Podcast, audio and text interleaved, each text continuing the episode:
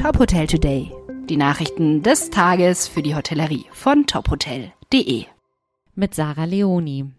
Die Hoga Bayern, keine Übernachtungssteuer in München. Das Kommunalabgabengesetz soll nach Angaben der bayerischen Staatsregierung um die Übernachtungssteuer erweitert werden. Damit wird die Erhebung einer Übernachtungssteuer in Bayern generell verboten.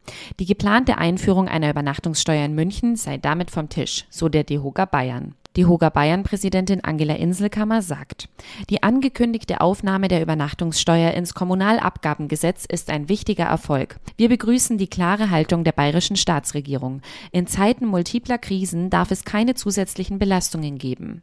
Auch die Hoga Bayern Landesgeschäftsführer Thomas Geppert sieht im Entschluss des bayerischen Kabinetts einen wichtigen Erfolg. Die Ablehnung der Münchner Idee einer Bettensteuer ist das richtige Signal zur richtigen Zeit. Eine Bettensteuer belastet eben nicht nur die Gäste, sondern die Hauptleistungsträger des Tourismus.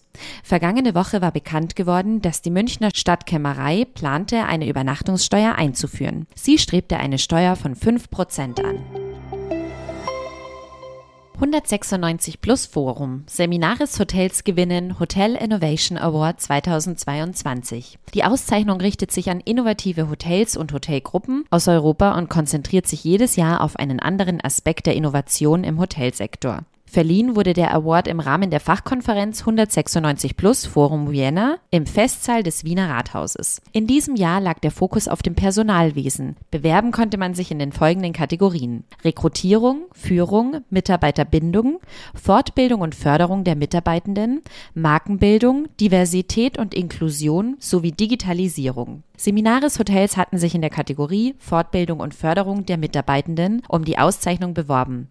Weitere Finalisten waren Hilton Hotels Austria sowie MHP.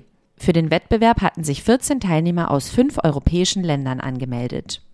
Celine Chang, Hochschule München University of Applied Science, sagt, Seminaris hat uns in der Jury mit einem HR-Konzept beeindruckt, das zeigt, dass New Work auch in der Hotellerie möglich ist.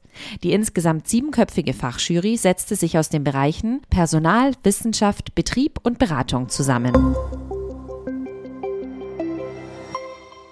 Weitere Nachrichten aus der Hotelbranche finden Sie immer auf tophotel.de.